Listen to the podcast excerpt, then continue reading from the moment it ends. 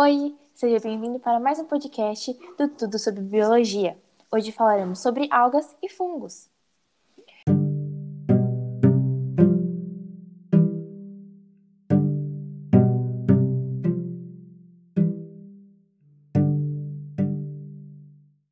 Você já se perguntou como são feitos salames e o queijo gorgonzola? Já olhou para uma frieira e perguntou o que causa ela? Se você já se perguntou alguma dessas coisas, aqui está a resposta. Simples, os fungos. Os fungos são seres eucariontes e heterótrofos, fazem parte do reino fungi. Este grupo inclui organismos diversos que vivem em quase todo o ambiente terrestre e apresentam grande variação de formas e tamanhos. Podem ser desde fungos microscópicos, sendo unicelulares, como é o caso das leveduras, e até mesmo seres pluricelulares, que atingem um tamanho considerável, como os bolores e os cogumelos. O maior fungo conhecido vive sobre o solo de uma floresta nos Estados Unidos e ocupa uma área subterrânea de cerca de 9 km. Os fungos possuem diversos tipos de habitat, visto que são encontrados no solo, na água, nos vegetais, nos animais e no homem. Eles desempenham o papel de decompositores na natureza. Os decompositores são fundamentais na manutenção do equilíbrio natural dos ecossistemas. Eles decompõem os cadáveres e resíduos de seres vivos, absorvendo somente uma parte para sua nutrição.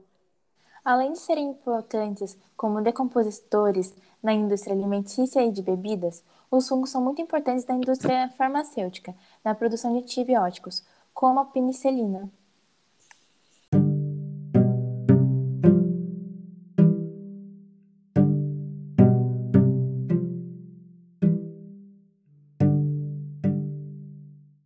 Provavelmente você já deve ter escutado que a Amazônia é o pulmão do mundo.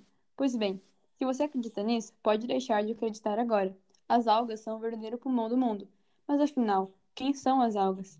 As algas são seres que fazem parte do reino protista, sendo caracterizados como eucariontes, uni ou pluricelulares e, em sua maioria, autótrofos, ou seja, produzem o próprio alimento.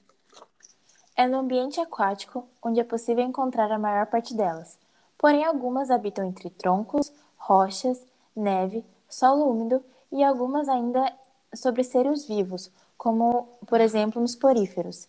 As algas são a base da cadeia alimentar aquática.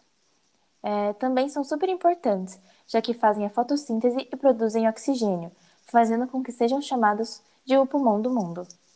Um fato curioso é que elas são ótimos bioindicadores, sendo utilizados para avaliar a qualidade do ambiente isso se dá por causa da sua sensibilidade à poluição, alteração de pH, excesso de nutrientes e poluentes diversos.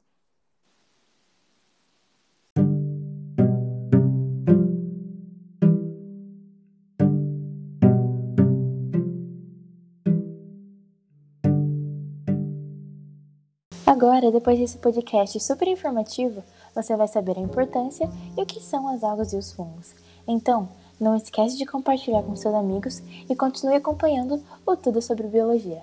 Até o próximo encontro!